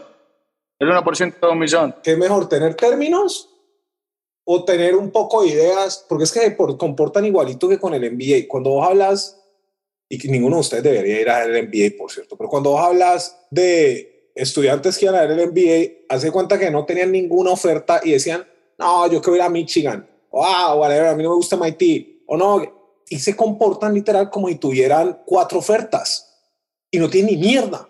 ¿Sí me entienden? Y después les comienza a decir que no todo el mundo y ay, ahorita de repente irse para bus, el que cree es la marihuana que más traba. ¿Sí me entienden? Es lo, mejor del universo. Lo mismo les pasa cuando van a hacer esto. Entonces, vos vas cogiendo los fondos más chiquitos, pero tratas a todos como si fuera la mamá de tus hijos. ¿Sí me entendés? y va subiendo y si querés irlo subiendo, pero eso vamos a hacer un fundraising school y le vamos a contar a todos de esa vuelta, vamos a hacer, pero está muy bueno lo de aprendizaje. Mindset mal aplicado, qué buen aprendizaje ahí, Borja. Andrés y Borja, tengo una pregunta antes de perder ese momento. ¿Qué hiciste en los momentos más oscuros? Es decir, ¿cuál fue su razón de seguir adelante? Uno, viendo un luz de puta, no puedo parar porque es división. Dos, ego, no me gusta perder para nada, prefiero morir en intento, o como William Wallace, voy a morir hasta salvar a mi gente. ¿Cuál fue su razón normalmente que te salvó de los momentos oscuros? Yo creo, primero que como Sun Tzu dice, pick your battles, man. Y, o sea, a mí perder no es algo que me molesta. De hecho, en la vida tenemos que saber, como emprendedor, muchas veces vamos a perder, muchas veces vamos a ganar. Lo importante es ganar más que perder no en peces, sino en como si fuese trading. O sea, no importa si en 100 operaciones yo, o Venture Capital, si en 100 operaciones yo perdí en 99 y gané solo en una. Lo que importa es que esa una vez que gané sea más grande que las 99 que perdí. Entonces, yo creo que el ego de no quiero perder para nada, porque yo sé que en la vida vamos a perder un montón de veces y vamos a ganar. Lo único que cuenta es que las que gano sean mejores que las que perdí. Yo creo que es más, primero obviamente estar convencido de lo que estamos haciendo. Cuando vos estás convencido, estás convencido y sabés que es el camino indicado y sabés que muchas veces las cosas se van a poner difíciles y contamos con que sean difíciles. Porque cuanto más difícil se pone es porque más grande va a ser después. O sea, al menos así como lo veo yo, qué sé yo, quizás estoy equivocado, quizás quizá, eh, hago algo muy difícil durante toda mi vida y no llego a ningún lado, pero yo creo que cuanto más difícil es porque el reward es más grande, cuanto más grande el risk, y más grande el difficulty, más grande es el reward. Eso es acá en la China. Y por otro lado, como dijo Winston Churchill, como ahora me gusta mucho la historia, es en serio cuando digo que le tengo eh, you're going through hell, keep going, keep going, keep going, keep going, motherfucker. Por otro lado, tratate bien. O sea, la máquina sos vos, tratate bien. Y después es todo pensamiento. O sea, vos en la vida tenés dos cosas para pensar. O soy el puto amo o pienso en mis problemas soy el puto amo, soy el puto amo, soy el puto amo, mi equipo es el puto amo, mi equipo es el mejor equipo del mundo, la puta madre que me parió, vamos con todo. O sea, realmente ese tipo más inteligente del mundo estaba paralizado, no podía mover un puto pedazo de su cuerpo. Solo podía hablar a través de una computadora. ¿Qué es lo que te quiero decir? No importa si sos lindo, si sos feo, si sos alto, si sos bajo, si sos inteligente, si sos tonto si tenés un IQ de 1000, si tenés un IQ de 0, no importa, no importa nada. Lo único que importa es lo aguerrido que vos seas. Entonces yo creo que en los momentos más bajos es recordarnos que la única opción que tenemos, si queremos ganar, es un hijo de puta que no va a parar. Entonces, ¿qué hago el día a día? Nada, man. Me despierto y grito. ¿Qué sé yo? Vengo acá a la oficina y digo, ¡Ey, su puja! ¡Vamos! Boludeo. No mucho más que eso, o sea, no hay mucha ciencia. Es tratarte bien, pensar positivo, hacer una vida sana, respirar y en general darle, darle vida, soltarte, soltar la bestia. Es posible, es una cuestión de liberarte. Dale con todo. Es que no hay secreto, te juro que te lo diría, pero no es más que eso. Es que de vuelta todo se resume a algo tan básico que parece tan cliché, pero no lo es. Yo se lo voy a decir igual. Todo lo que se necesita es el mindset correcto. Entonces el challenge más difícil es trabajar todo el tiempo en el mindset. Cuando, ¿Qué es lo que pasa? Esto es lo que observé que pasa. Andrés lo puede contar también más de cerca por la Rappi Mafia. Pero esta es mi teoría de lo que pasa. Una vez que vos le desbloqueás el mindset a una persona, o sea, que le liberás a esta bestia y esa persona consigue resultados, ya está. No lo para nadie. No lo para nadie. O sea, una vez que vos entrás en este estado mental y lográs un resultado, no te para nadie. Pero no hay nadie que te pare. ¿Cómo te lo explico? O sea, nuestros equipos que lograron llegar, que le pudimos meter el mindset indicado y que lograron tener un millón de usuarios, ya no los para nadie. O sea, vos a mí mañana me cerrás Lemon porque, no sé, explotó una bomba, qué sé yo, no sé, cualquier cosa, a mí no me parás, salgo y te levantas la ronda con todo lo que aprendí, te junto 30 millones de dólares mañana mismo para hacer la próxima empresa. ¿Qué es lo que te quiero decir? Cuando una persona tiene mindset indicado y consiguió resultados, ya está, como un antes y un después. O sea, es un antes y un después. Vos hablas, o sea, porque yo quizá hace dos años parecía un loco, un pibe de 23 años que tiene 6 mil dólares y dice que va a pasar a todas las empresas de la Argentina y después del mundo. Ese está loco. ¿Qué le pasa? Mándenlo a dormir. está diciendo muchas boludeces, está diciendo muchas tonterías este pibe. Mándenlo a la casa a dormir. Se, volvió un poquito loco. Sin embargo, ahora ¿quién es el loco? Acá le apuntamos 40 millones de dólares, tenemos el 35% del mercado cripto, pasamos por arriba como una locomotora todo. ¿Quién es el loco? Ja, ja, ja. Entonces, lo que te quiero decir es, cuando vos a una persona le haces el mindset indicado, y le das la oportunidad de conseguir resultados, ya está, no lo puedes parar. Nunca más en tu vida vos a esa persona la parás. Entonces creo que el secreto para hacer la Lemon Mafia, para crecer, para desarrollarnos, para expandirnos y demás es ponerle el chip en la cabeza a la gente, darles un resultado para que cumplan y ya en ese momento, como dice Andy, vos le puedes decir, ¿sabes qué? Ahora conseguime 100 millones de usuarios sin plata, el tipo va a ir y te lo va a conseguir. Parece magia, nosotros siempre lo decimos, en Lemon creemos en la magia porque no hay una explicación lógica, no hay, no hay, realmente no hay una explicación lógica. Es como que ya llega un momento en el que vos, una persona de vuelta, con el mindset indicado y con haber podido lograr un resultado, vos, una persona, le, pedís algo y lo va a conseguir, o sea, no, no hay explicación, no, tengo una explicación clara, pero simplemente te puedo decir qué es lo que pasa hay gente que cree en la magia y gente que no. Yo creo en la magia porque veo todo lo que pasa en Lemon y en muchos otros lugares, sé que es verdad. Entonces digo, crean en la magia, crean en el poder de la mentalidad. O sea, parece que estamos en un curso de multilevel marketing, pero no, casi. Pero crean en la magia, ¿ok? Crean en el poder de lo que, de su cabeza, ¿ok? Y después de ahí no los para nadie, después va a parecer increíble, parece irreal, pero es real. Entonces digo, mindset, lograr un mini resultado, esa persona ya está, es una máquina asesina, no lo para ni con nadie. Porque hasta que, a veces pasa, a ver qué opina Andy, pero a veces pasa que la persona como hasta que no consigue un resultado es como que todavía no entiende si lo puede hacer o si no lo puede hacer, ¿viste? Es como que todavía no tiene la credencial. O sea, hoy yo, Borja, yo ya tengo la credencial de haber dicho Lemon. Dice, bueno, sí, tengo la credencial. Yo siempre creí que lo iba a hacer. Nunca dudé, pero digo, ahora todavía menos, o sea, más todavía tengo la credencial. Entonces lo que quiero decir es, creo que el momento de mayor flaqueza, de mayor duda, puede ser antes de tener esa credencial. Entonces, creo que un buen hack, de vuelta, mindset arrollador, poner un objetivo, que la persona lo logre y ya ahí ya está listo. Es como, ahora la próxima le pido, che, conseguime algo que parezca, mandar un cohete al espacio y no sé cómo mandarlo y que lo mande. Creo que ese podría ser un buen hack. ¿Qué crees tú que son esas oportunidades? Ah, puede ser a nivel filosófico, a nivel businesses, pero ¿qué crees tú que, que abre Clip para la TAM específicamente? Y luego para el mundo, si quieres. Bueno, no hay mejor lugar en el planeta Tierra que que hacer cripto que en la TAM, ¿no? O sea, eh, a ver cómo se los explico. Todas las empresas del mundo están bajando su volumen y Lemon sigue creciendo. ¿Cuál es la explicación? Las economías de Latinoamérica es la única explicación posible. O sea, en Lemon no es que la gente sigue comprando Bitcoin, siguen comprando stablecoins. Entonces, oportunidades en cripto en Latinoamérica, muchachos, están en el jardín del Edén y son Adán y Eva. ¿Cómo explicarles?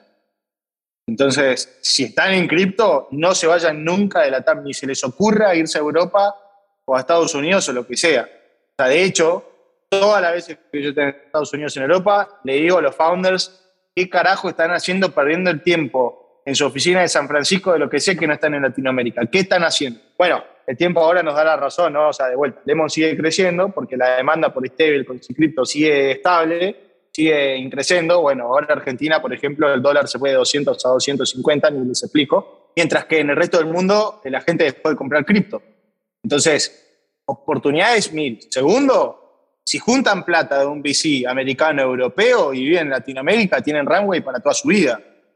Tercero, honestamente creo que la gente de Latinoamérica es mucho más inteligente y mucho más poderosa. O sea, todo lo que están acá, seguramente nadie la tenga fácil en su país. Nadie. No digo que la gente lo tenga fácil en Europa o en Estados Unidos, ni mucho menos. De hecho, por ejemplo, nada, Estados Unidos, eh, la gente y ya está en, la rueda de un hámster donde desde que nació ya sabemos que va a tener deuda universitaria esa persona. Entonces, no digo que la tengan fácil, pero sí digo que la calidad de vida puede ser mucho mejor y que las reglas del juego están establecidas y uno tiene un marco por donde se puede mover. En la TAM Ustedes lo saben mejor que yo. Todo es un quilombo. No sabemos si mañana explota todo o no explota todo. Un día tenemos presidentes comunistas, el otro día tenemos presidentes fascistas, el otro día tenemos presidentes de todo color, de toda religión, de todo lo que sea.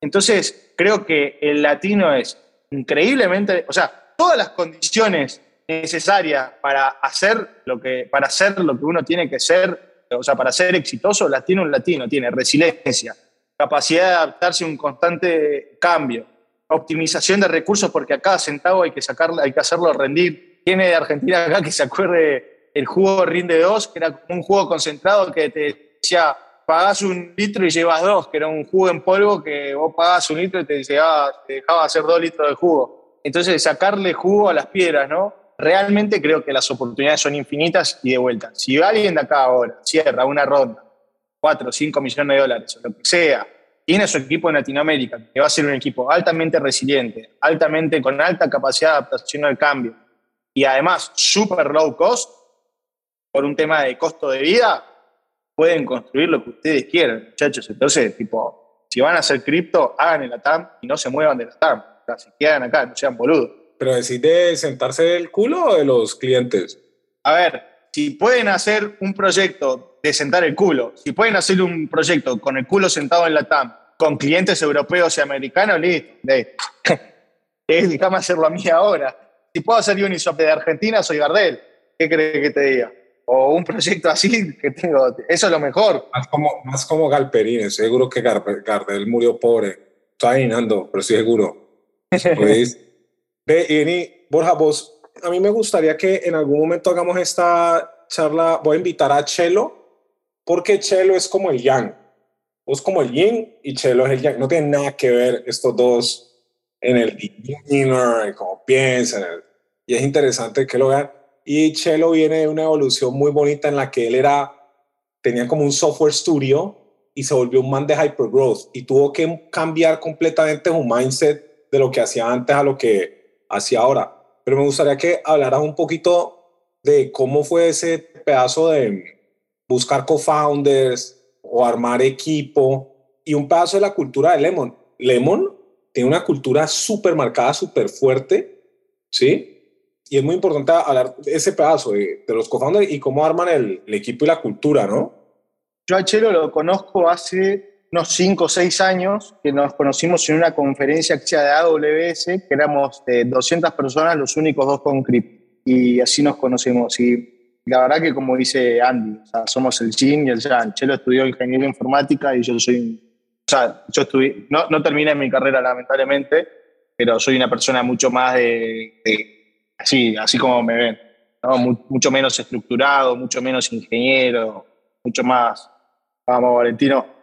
Entonces, la verdad que es muy importante estar con gente complementaria, seguro Andy ya se los dijo, pero realmente cuando les dicen, y de vuelta no es cliché, pero realmente cuando les dicen que buscar un co-founder es como buscar un marido o una mujer, o sea, en un casamiento, es realmente así. Lo peor de todo, o sea, o lo más importante de todo, porque en la vida de una startup o de una compañía, el 99% del tiempo es una mierda. O sea, la estás pasando como el culo. El 99%. Pasando como el culo en el sentido de la presión. Claramente a todos amamos lo que hacemos y no trabajamos un puto día. O sea, yo no trabajo. Yo soy una de esas pocas personas afortunadas en el mundo donde no trabajo. O sea, por eso trabajo 24 horas por día. O sea, y llegué a la oficina a las 10 de la mañana, son las 8 y media y sigo acá hablando con ustedes y podría seguir 5 horas más. Entonces, nosotros no trabajamos, pero sí lo que quiero decir cuando van a pasar por momentos duros es que van a haber un momento, muchos momentos, como decía Andy, que parece que se va a fundir y que vamos a cerrar y que el escenario se pone duro, se pone malo. Nosotros en Lemon, por ejemplo, que hacemos fintech, ni les cuento todo lo que es regulatorio y que de repente parece que te viene a buscar el Banco Central o la OCDE o la, boludo, la, que, la que mierda sea, que te meten en la lista gris, en la lista no sé qué. Y el 99% del tiempo van a ser situaciones que si no tienen los huevos bien puestos y la cabeza en orden, la van a pasar muy mal. Y el co-founder es donde, o sea, share the burden. O sea, con Chelo, yo creo que si no nos tuviésemos, realmente sería muy difícil, porque es como, somos como nuestros psicólogos mutuos. ¿Cómo explicarlo? Es como eh, si le tengo que contar toda la mierda de lo que me pasa, se las cuenta Chelo, y si Chelo le tiene que contar a alguien toda la mierda de lo que le pasa, me la cuenta a mí. También porque lo que uno vive, las responsabilidades que uno tiene, la, o sea, a medida que la compañía va creciendo, también lo que uno dice tiene mucho impacto. Entonces, quizá algo que cuando empezamos podíamos estar haciendo chistes o lo que sea, uno de repente lo dice en la compañía y de repente, viste, quilombo. Entonces, cada uno, es lo que llaman la soledad del poder, ¿no? Cuanto más poder tiene uno, más solitario es, porque la gente más miedo le tiene, más piensan que, que es, no sé qué, viste, como que empieza a ser todo un poco medio awkward. Porque de repente yo tengo 25 años, soy un vago zaparrastroso que anda por la oficina en patas, pero de repente hay gente que trabaja en Lemon, que es nueva, que cuando yo me acerco dice, uh, pará, se está acercando el co-founder y se pone todo así. Yo soy un loco de mierda, igual que ese pibe. Probablemente esa persona claramente más inteligente que yo, todo más que yo, nada más que está como en esa situación, ¿viste? Y entonces lo que quiero decir es que todo se pone, especialmente a medida que uno crece, como que se pone más, más difícil en el sentido de que se corta con la autenticidad. Cada vez uno en la vida va teniendo menos autenticidad y cada vez a uno le hace más falta el co-founder. ¿no? Y realmente los pitos se ven, como decimos en Argentina, o, las relaciones se ven en los momentos más difíciles. Y mm, si no eligen bien a su co-founder, cuando las cosas se pongan difíciles, van a tener problemas. Y su empresa o se va a separar, o alguien se va a ir, o van a tener quilombo, o van a tener problemas. Entonces, realmente, hay tantas cosas en juego cuando uno hace una empresa de este tipo, ¿no? De que si no eligen bien a su co-founder, muchachos, esa empresa va a fracasar, o se va a romper, o alguien se va a ir lastimado. Y lo peor es de que, básicamente, o sea, cuanto mejor a uno le vaya, más chances de que se rompa todo hay. Entonces, por eso es más importante todavía que lo elijan bien. Porque una cosa es cuando sos dos gatos locos, ni naciste y ya, la gente cree que ya moriste. O sea, Lemon nació, 100 mil dólares que ni siquiera todavía teníamos en el banco, esa empresa no- es inviable, no tiene futuro.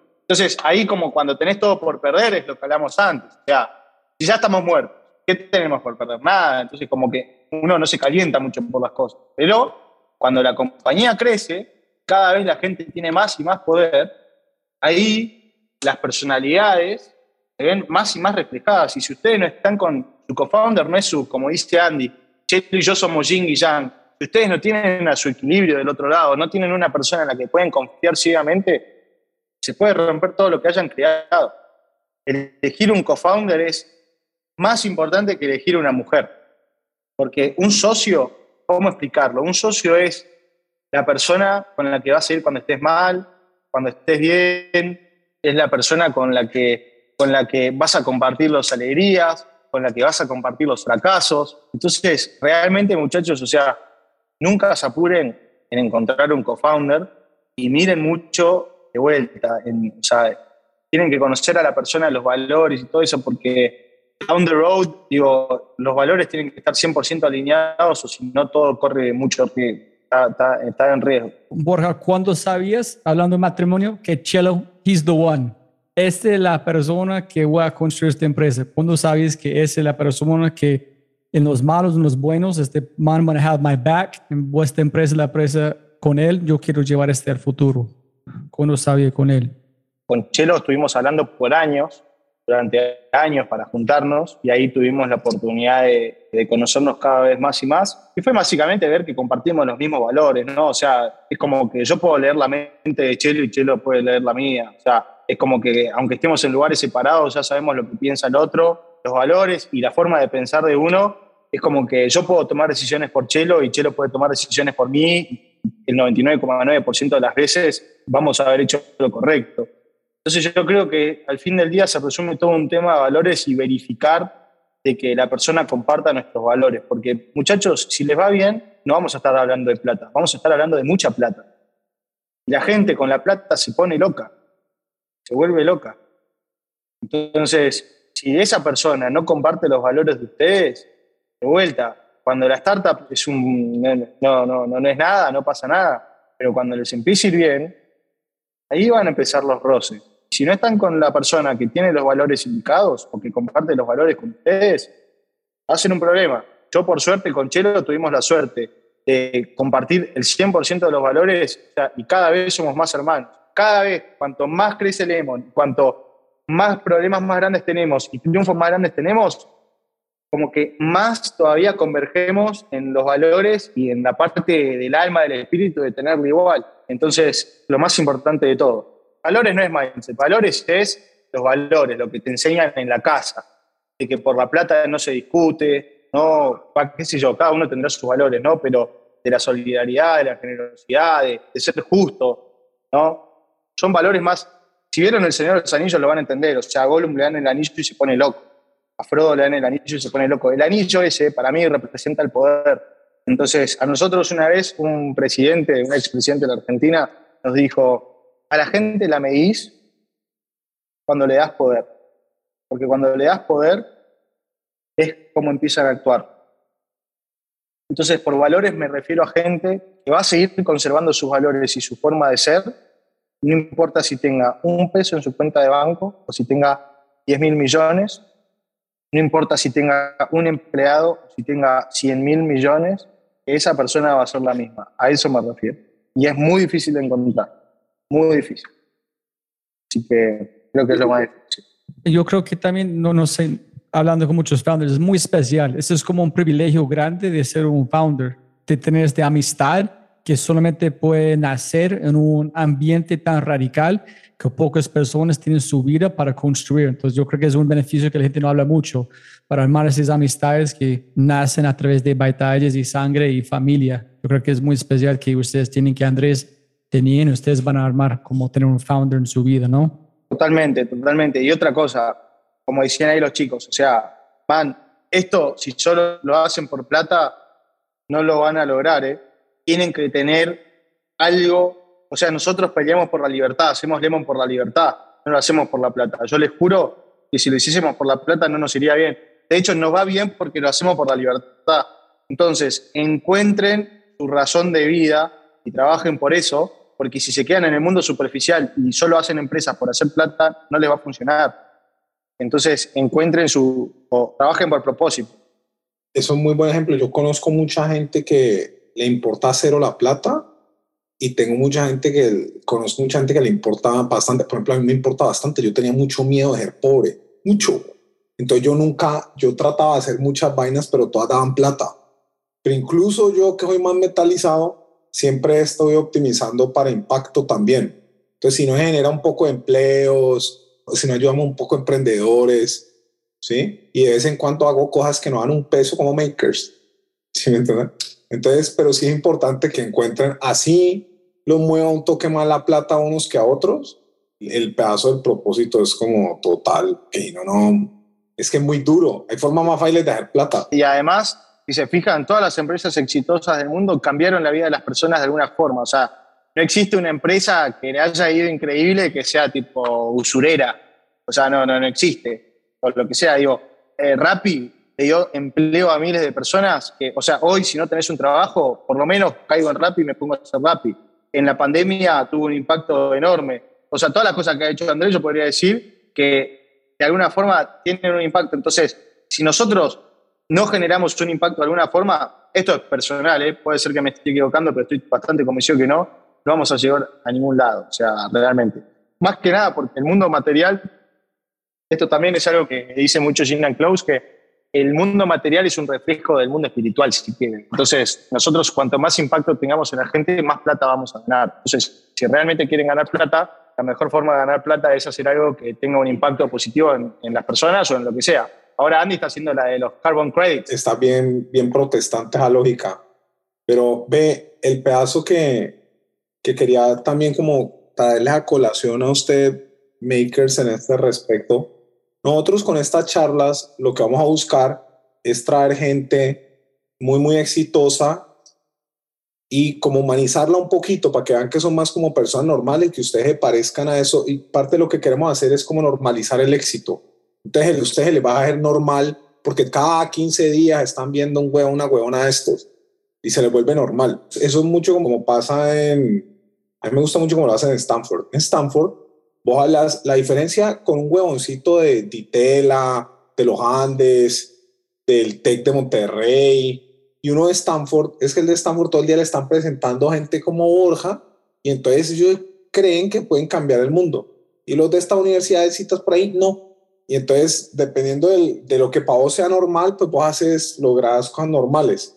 Entonces vamos a hacer un mix, pero yo quería arrancar con Borja porque Borja es muy empático y es como muy abierto y muy transparente y ustedes no lo van a sentir tan lejos.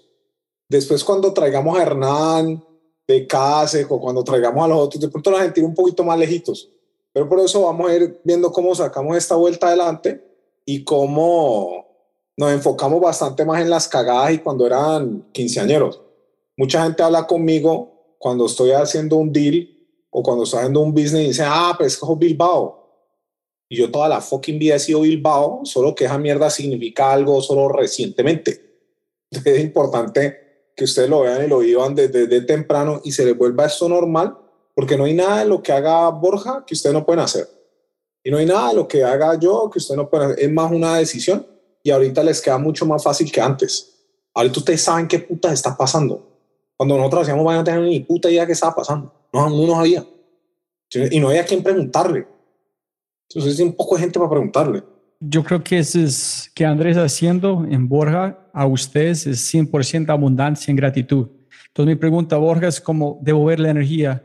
¿Quién han sido una persona que han regalado, ha hecho algo muy especial para ti que tú estás aquí gracias a otro ser humano? Tanta gente, de cuando era chico, toda la gente que me alojó en su casa, mientras yo me fui de mi casa, todas las familias que me recibieron, toda la gente que nos ayuda ahí a día, los advisors, incluso Andrés que nos ha ayudado en un montón de cosas. O sea, realmente eso es muy importante. Hay una cosa que les quiero dejar es, la gente que más lejos ve es porque, que, más lejos de distancia ve es porque se para sobre gigantes. Lo que quiero decir es, la capacidad de ustedes de tener éxito cae la capacidad de ustedes también que tengan gente que los acompañe, que los ayude y a la cual después, como dice acá eh, Robbie, le puedan dar las gracias. Así que yo la verdad si le tengo que agradecer a alguien, agradezco a toda mi familia, a mi familia postizas, a los advisors, a la gente de Lemon, a Andy, de tanta gente y a ustedes que escuchan. O sea, realmente eso es muy importante, hay que ser agradecido todo el tiempo. Y lo último que decía, les quiero mostrar un ejemplo súper fácil de cómo si te dejas eh, nublar por la plata, y te olvidas de lo que estás haciendo, nosotros en la ronda nos pasó eso. Si nosotros nos hubiésemos acordado de lo que estábamos haciendo en Lemon, hubiésemos priorizado a Lemon, hubiésemos agarrado los términos que nos dieron. Sin embargo, nos pusimos gris y fallamos. Acuérdense bien. Y agradecimiento a todos todos los días. Gracias, Borja, por eso. O sea, se me dan cuenta, casi ningún emprendedor admitiría una cagada esa. O sea, eso le están dando como prime, prime content, que eso no, Nadie te admitiría una mierda de esas, solo, solo estos locos que tienen la confianza. Gente, muchas gracias a todos por el tiempo. Siempre gana más plata, no más tiempo. Gracias, Borja. Vale, chicos, bueno, un placer, ¿eh? Muchas gracias, Ernesto. Como siempre, siempre puedes ganar más plata, pero no más tiempo. Muchas gracias por escuchar. De verdad, muchas gracias. Espero que hayas aprendido algo, te hayas inspirado y te sientas con ganas de hacer algo imposible. No lo olvides, si quieres acceder a los podcasts en vivo cuando los tenemos alrededor de dos o tres al mes, acceso a Quinto y más, puedes tenerlo todo si te conviertes en miembro en thefryshow.com. Y lo más importante, por favor, comparte el episodio y deja una reseña en Spotify o tu player favorito. También quiero agradecer a Makers Fellowship por su tiempo y por la profundidad de sus preguntas para enriquecer la conversación. Les quiero mucho. Y obvio, si quieren saber más de Makers Fellowship, pueden seguirlos en LinkedIn o Twitter. Y obviamente puedes seguir el perfil de Andrés en Twitter, que es arroba AH Bilbao. Muchas, muchas gracias. Aquí está tu mindset de quinto. Audio número 157 con el co-founder y CEO de Bitso, Daniel Fogel, sobre cómo necesitamos no solo repensar el dinero, sino repensar todo y todo el tiempo. Enjoy. Todos estos conceptos de repensar qué es el dinero no solo le aplican al dinero, le aplican absolutamente todo. Entonces, cada vez que vean algo que no entienden por qué es de cierta manera, cuestionen y vean por qué es de cierta manera y si hay una manera de hacerlo diferente. Yo creo que mucha gente me pregunta a veces, oye, ¿cómo crees que debería de conseguir una idea para empezar un negocio o algo así? Yo creo que esa es una muy buena manera. Encuentren algo que funciona muy mal y que no hay una muy buena razón por la cual funciona muy mal o que hay una mejor manera o una manera diferente de pensar en algo. Yo creo que hay una manera de generación de ideas y potencialmente negocios muy, muy grande.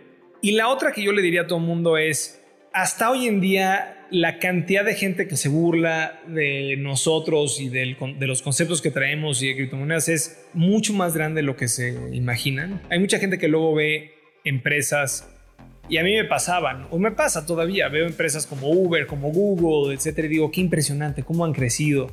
Han crecido con una idea, este, claro, que la transportación se tenía que redefinir y muy simple y así. Ningún negocio es simple, ningún negocio es fácil y hay diferentes escalas de negocios y negocios que van a ser mucho más grandes que otros.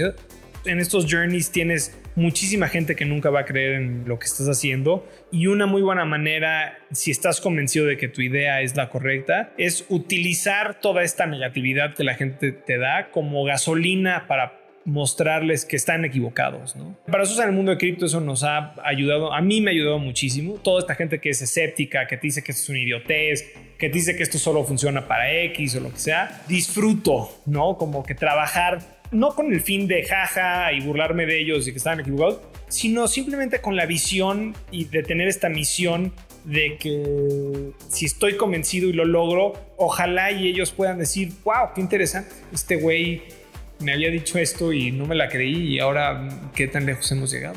Hay una frase que me gusta mucho, es algo así como que el progreso de la humanidad depende del unreasonable man, ¿no? Y entonces, otra vez, si tienes todas estas cosas en donde todo el mundo te está diciendo que no, todo el mundo te dice que es una idiotez, todo el mundo te está diciendo que en Colombia no, eh, oh, esto es un negocio pero solo en Estados Unidos, es una mala idea aquí, lo que sea, y estás convencido de eso, tal vez tu meta como individuo es ser ese unreasonable man. Si disfrutaste este audio, mira lo que las empresas están haciendo para inspirar, medir y crecer los aspectos más importantes de su cultura. Mindsets extraordinarios de personas extraordinarias en las manos y oídos de miles. Solo toma un minuto para cambiar tu vida. Quinto.ai www.kinnto.ai Quinto. Siempre puedes ganar más plata, pero no más tiempo. Chau, chau, chau, chau.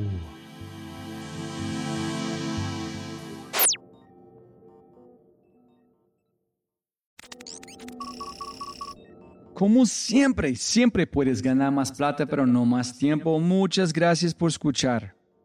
Antes de terminar, unas cosas importantes para preguntar y mencionar.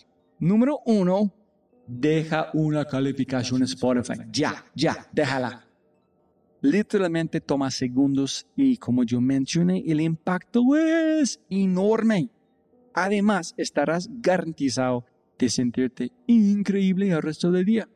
También estamos produciendo todo el contenido en YouTube. El canal es espectacular.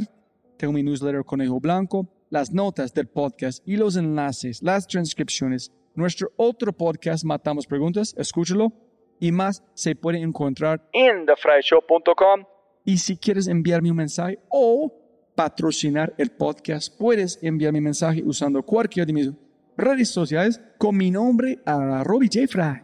Gracias, abrazo grande y sigue escuchando.